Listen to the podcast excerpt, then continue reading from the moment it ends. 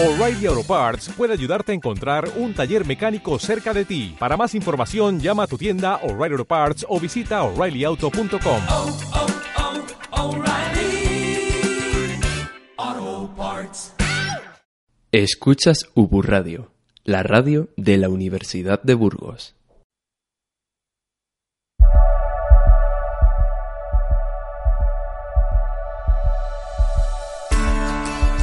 La panacea. No sé. A mí me suena algo de los dioses. La panacea es una ilusión, yo creo, es una ilusión. Y me lo estoy inventando completamente. Hombre, no sé lo que significa, pero vamos, se- siempre se usa como, eh, como que es lo mejor. La hostia.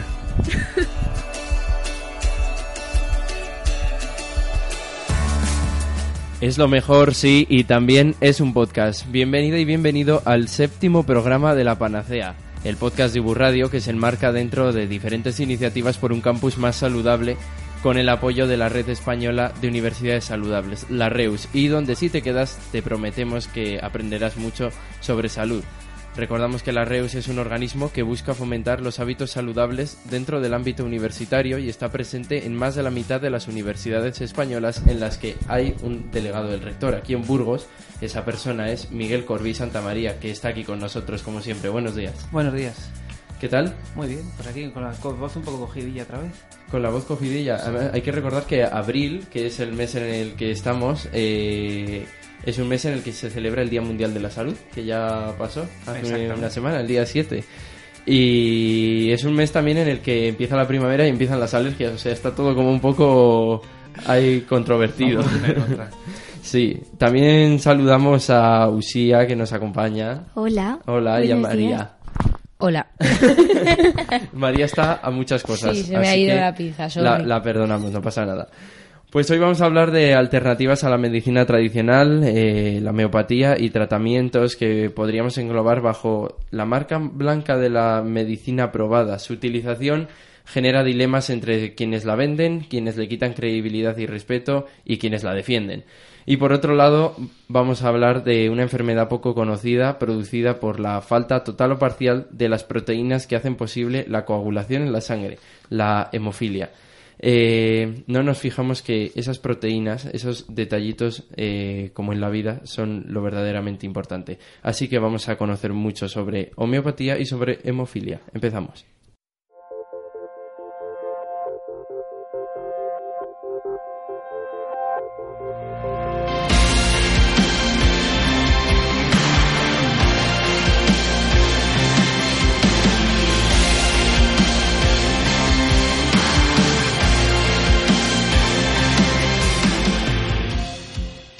Nunca nos ha gustado lo falso, o más bien dicho, lo incierto. Una moneda, un billete, incluso la copia de un producto, si no sabemos qué es lo original, a veces lo miramos con desprecio.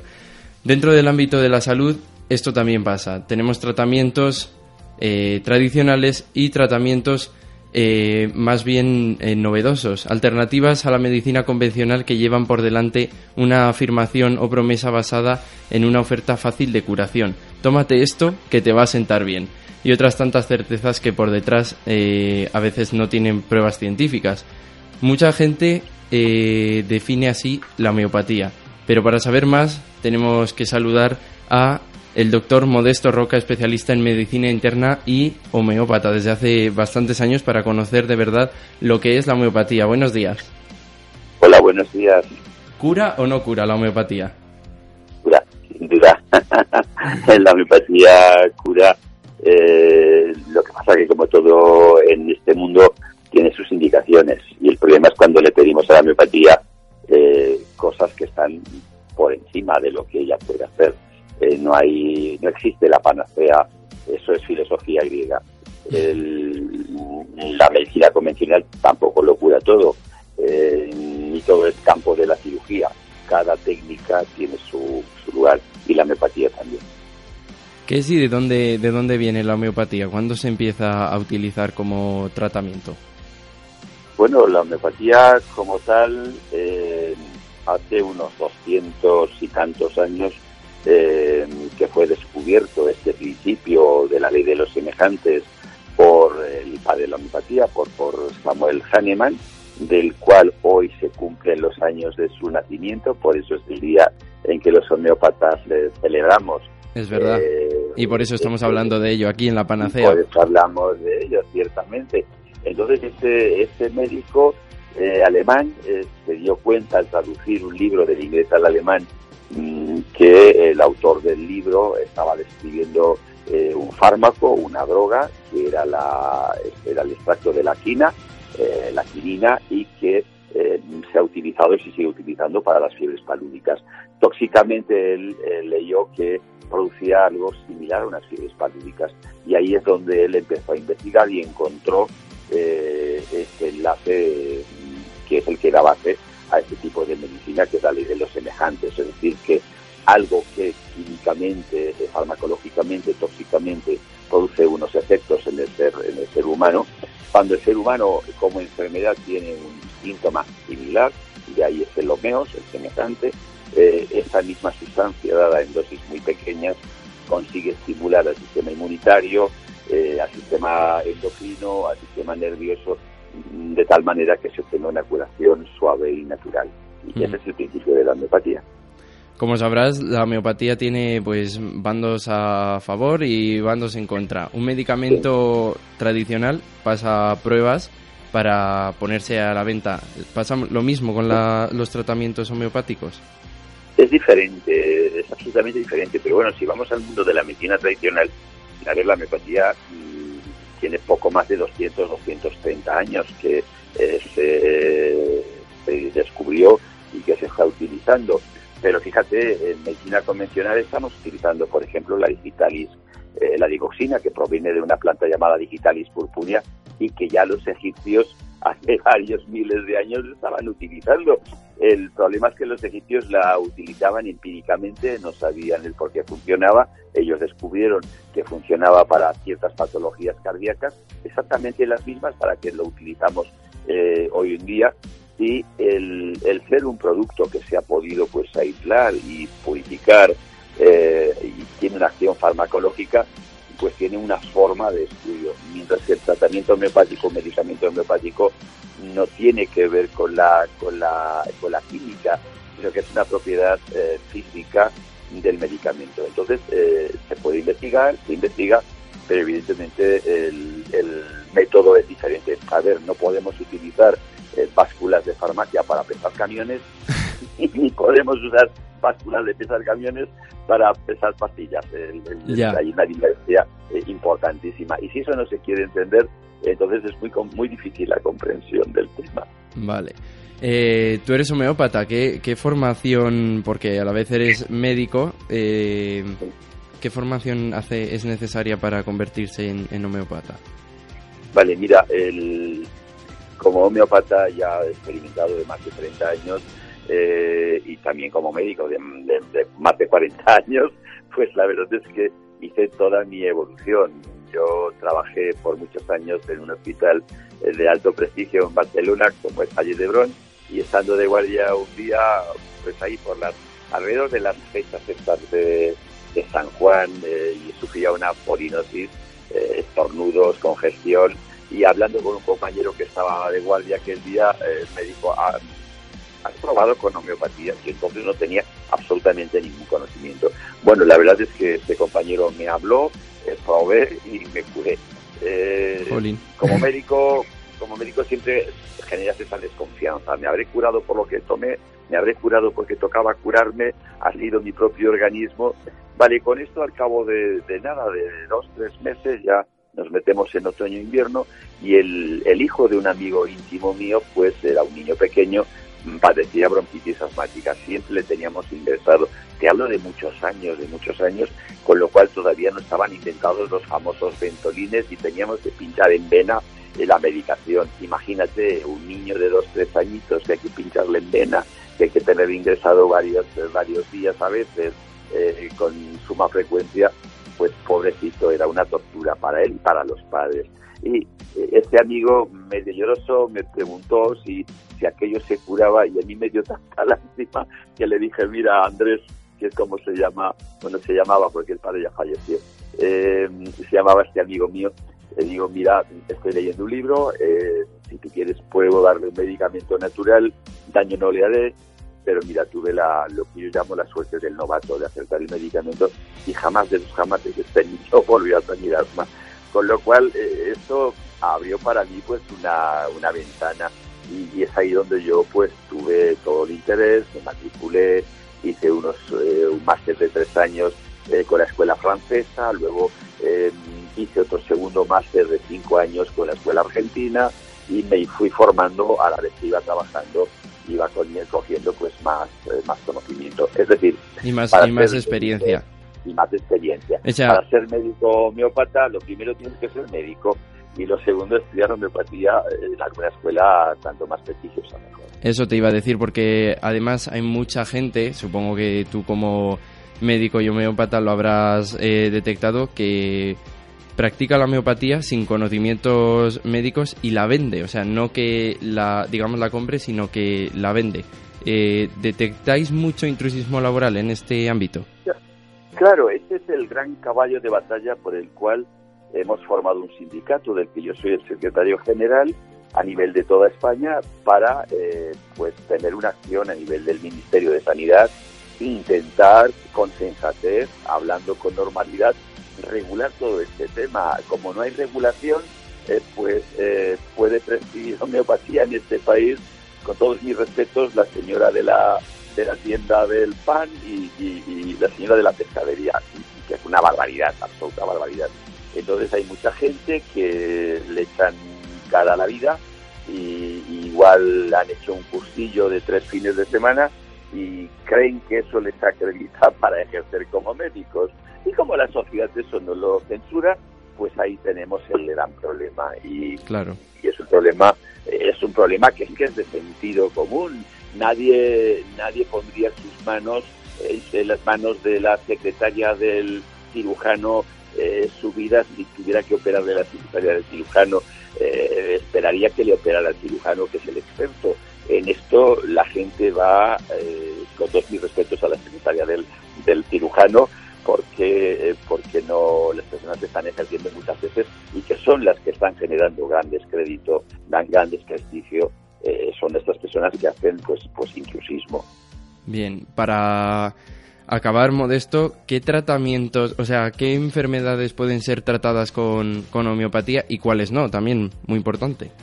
Sí, mira, el- tú sabes que el organismo desde que nacemos hasta que fallecemos va mm, teniendo una serie de deterioros, deterioros que son normales del proceso de envejecimiento.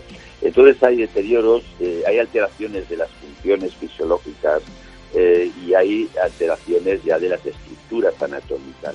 Yo te diría así de una forma muy, muy sencilla, pero a la vez con, con un conocimiento en profundidad, que la homeopatía es la gran eh, terapia de las alteraciones funcionales y eh, no es así en las lesionales, cuando hay una lesión orgánica. Ahí tiene que ser campo de la medicina convencional o campo de la cirugía, eh, por ejemplo, pues el cáncer. El cáncer no es campo de la homeopatía.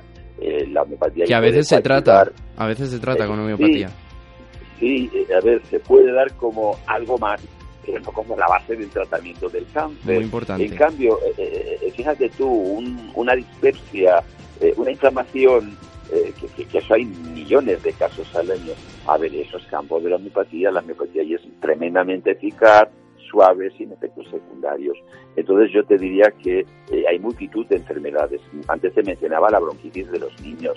Eh, miles y miles de niños se han beneficiado a lo largo de estos años de nuestro ejercicio siendo liberados de, de todo tipo de fármacos y de todo tipo de agresiones y, con una salud pues pues estable que es lo que se pretende eh, y que bueno pues si padecen padezcan los típicos virus de, de nariz y de garganta pero que no baje sus, a sus bronquios es lo que la homeopatía consigue no solamente cura sino que además protege que esto es extraordinario A nivel de precio, eh, ¿la homeopatía sale ganando frente a la medicina tradicional?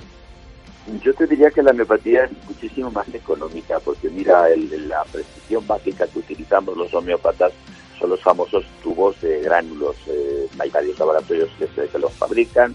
Eh, tenemos a Guarón, tenemos a Iberome tenemos algunos otros laboratorios que lo fabrican y estos tubitos suelen tener unos 4 gramos de, granulitos homeopáticos y suele haber una media de 80 gránulos en tubito.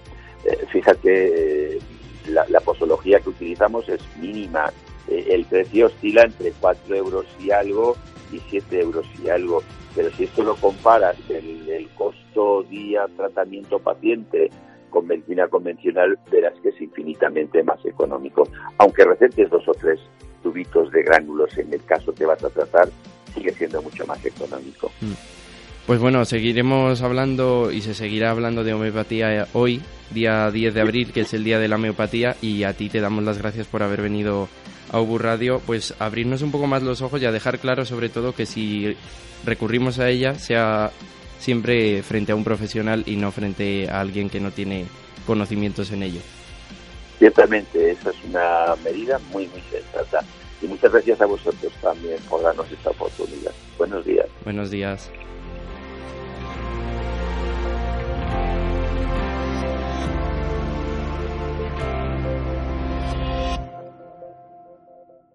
Estamos en Twitter, arroba Burradio. Síguenos.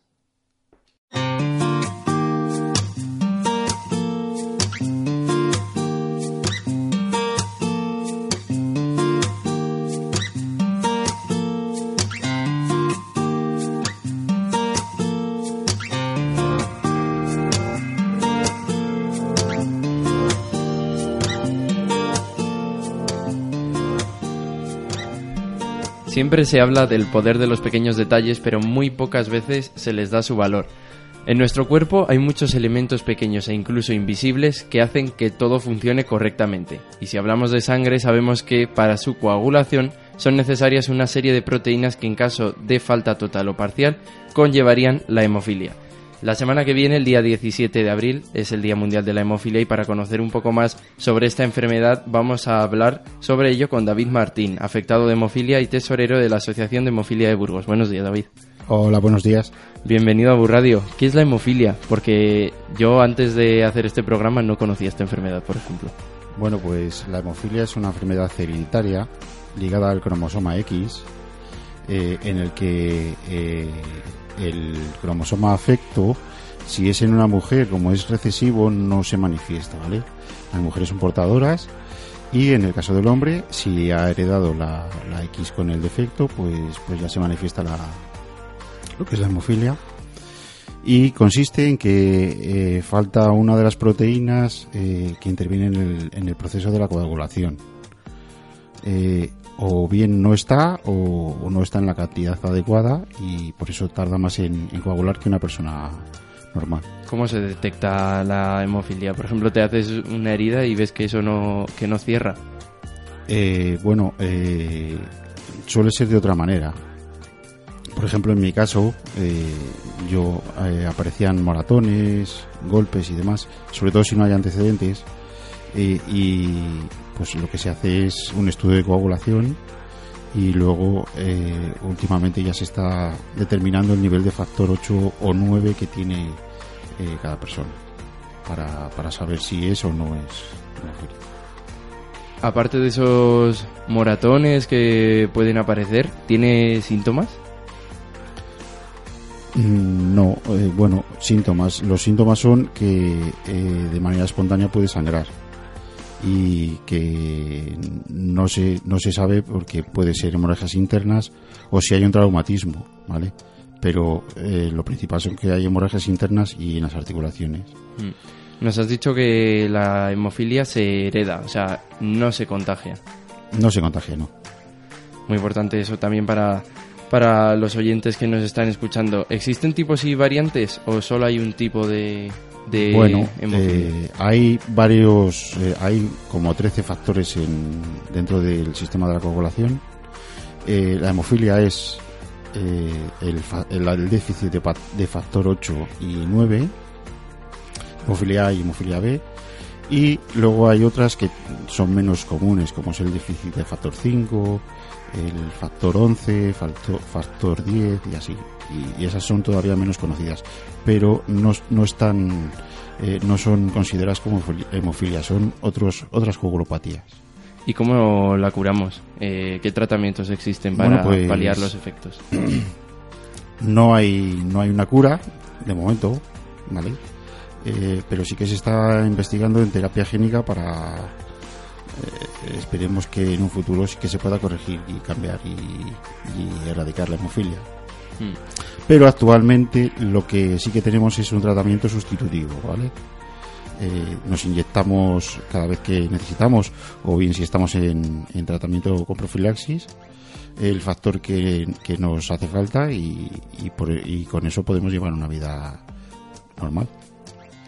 Una vida normal, eh, desde la Asociación de Hemofilia de Burgos supongo que manejaréis datos, por ejemplo, de cuántas personas hay afectadas por esta enfermedad en Burgos y en España.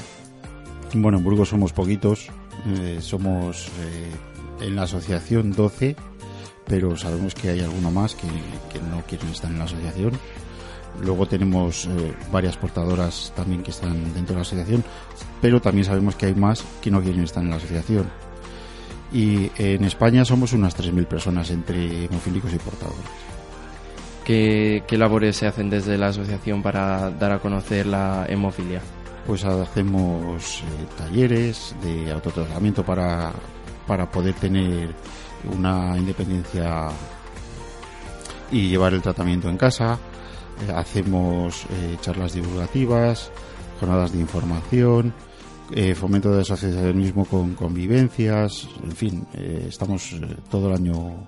Luego también emprendemos alguna actividad para recaudar dinero, para el tema de, de funcionamiento de la asociación, en fin, siempre estamos haciendo cosillas. Sí, sin parar. Porque evidentemente si podéis llevar una vida normal, pues eh, no hay nada que, que pueda pararos. Eh, ¿En qué episodios de la vida, por ejemplo, un embara- embarazo, cirugías, actividades deportivas, eh, puede influir eh, con mayor intensidad? Bueno, hay ciertos deportes que no, que la condición de hemofilia no te permite llevarlos a cabo, como- son los deportes de contacto eh, y, otros así que sean con más riesgo. Pero eh, sí que es cierto que la práctica deportiva es, es muy indicada para, para mantener una musculatura fuerte y prevenir también las lesiones y los sangrados. Entonces, eh, recomendamos sobre todo natación, eh, se puede hacer atletismo, se puede hacer, se puede ir al gimnasio para tener una musculatura fuerte, o sea que y hay otros deportes pues que también que se pueden practicar como tenis, eh, ping pong, en fin. Dentro de nuestros socios hay un, un chico que, que compite en campeonatos de ping pong y todo, o sea que O sea que ningún problema, tampoco en el deporte siempre hay una alternativa en la que podéis eso es. eh, destacar. Pues David, Martín, muchas gracias por haber venido a Ubu Radio a, a abrirnos un poco más los ojos sobre la hemofilia. a vosotros por, por invitarnos a este espacio y deciros que eh, tanto a vosotros como al resto de la sociedad de Burgos el día 17 nos, nos podemos ver si, si tenéis eh, si tenéis oportunidad vamos a hacer un prendido de, del arco Santa María en color rojo vale en conmemoración del Día Mundial de la Hemofilia y, y leeremos allí un pequeño manifiesto con lo cual si, si queréis asistir pues pues estáis invitados ¿Hora? Cuando se haga de nueve y noche. media, nueve y media, sí. Vale, pues a las nueve y media en el Arco de Santa María, el día 17 de abril. Gracias, David. a vosotros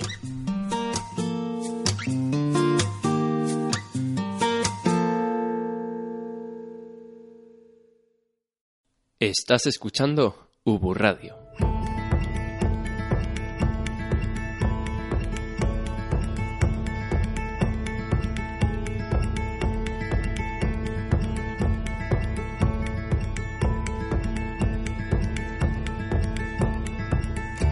Y como siempre acabamos la panacea con ese repaso de noticias de salud o relacionadas con la salud que nos trae siempre Miguel. ¿Qué nos traes hoy? Pues mira, hoy traemos también una, una noticia que habla de cosas que hemos comentado otras veces sobre el bienestar, sobre endorfinas y que eh, la ha publicado recientemente la Fundación Española del Corazón en su página web que es fundaciondelcorazón.com y el titular es que la risa mejora la salud de nuestro corazón. Bien. Bien. Hemos hablado a veces de la risa. ¿Sí? Así que vamos a seguir profundizando. Muy bien. El, bueno, pues la Federación Española del Corazón nos recuerda que la risa y la buena actitud ante la vida eh, no solo va a mejorar nuestro estado psicológico, sino que también va a ayudar a prevenir enfermedades cardiovasculares. ¿En serio? Sí, eso parece. Según dice, se oye. Que, sí, ya se me oye, pero que yo estaba diciendo que siempre nos traes cosas de que, haciendo, que dando abrazos eres feliz, no sé qué eres feliz, joder, todo es feliz. No, riendo, eres feliz. Riendo eres feliz. Pues ¿Por yo qué? soy súper mega feliz. Ah, no, sana. Sana. No, espérate, me acabo de liar. Soy sana riendo, ¿verdad? Hombre, evidentemente, si no tenemos problemas de corazón, es un motivo para estar felices. Ya, ya, Pues claro. sí, pues sí. Exactamente. Y bueno, yo creo que eres las dos cosas. Eh, fijaros que... eh, ¿a, qué se debe esto? Bueno, pues resulta que la risa, así como el llanto, son actos que se presuponen involuntarios para la mayoría de las personas y cuyo mecanismo de funcionamiento va a residir en la respiración. Y ese es el beneficio que tiene a nivel cardiovascular. O sea que cuando nos reímos respiramos mejor. No sé si respiramos mejor, pero bueno, parece ser que tiene un efecto que afecta directamente a los vasos sanguíneos porque lo actúa como un vasodilatador. Entonces eh, va a funcionar mucho mejor lo que es la circulación de la sangre y luego además también las paredes de, la- de los vasos van a ser más flexibles, con lo cual tenemos menos riesgo también de eh, sufrir arteriosclerosis. Sí que es verdad que muchas veces cuando te entra un ataque de risa eh, y cuando lo acabas, por fin consigues acabarlo y salir de ahí, te dicen, Ale, ya tienes un año más de vida. Y a mí me da agujeta reírme a veces. Sí, también.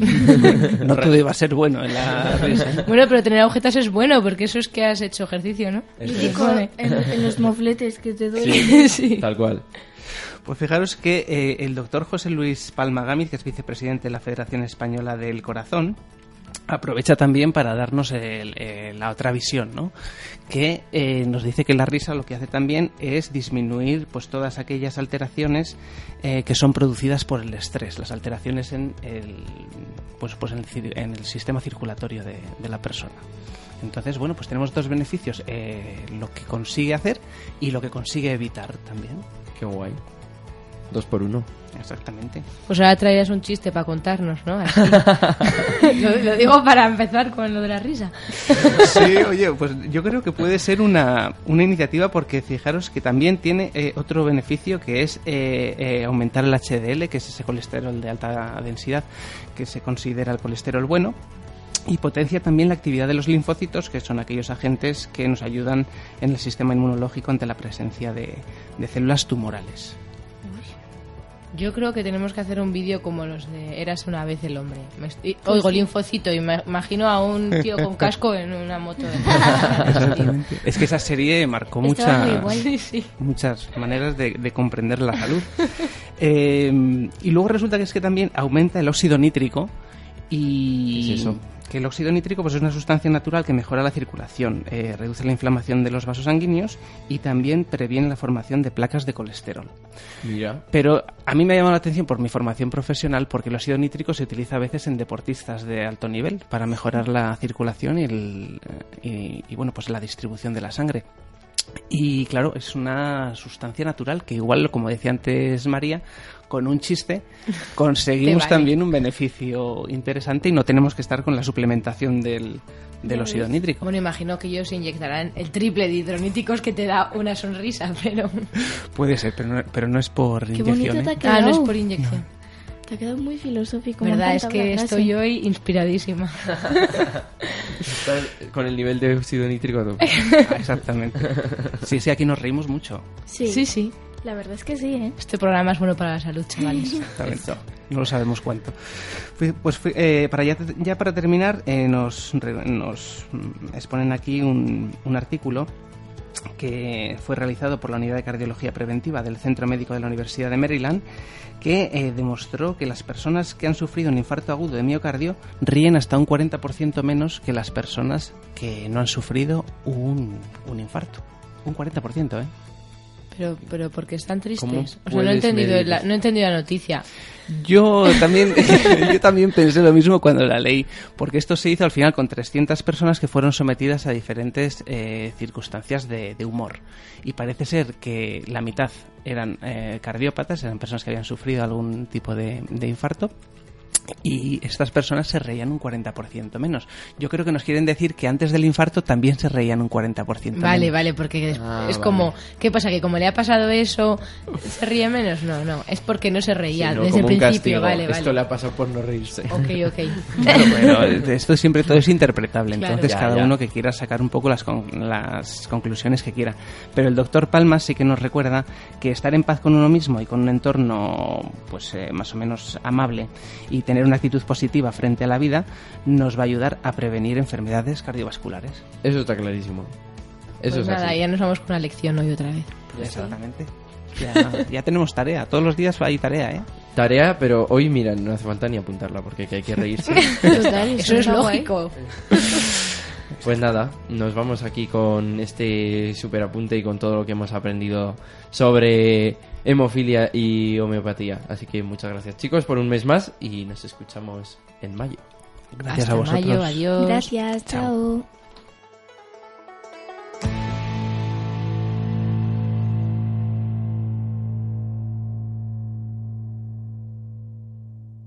Sigue todos los programas de Ubu Radio en nuestra web www.3.ubu.es barra Ubu Radio.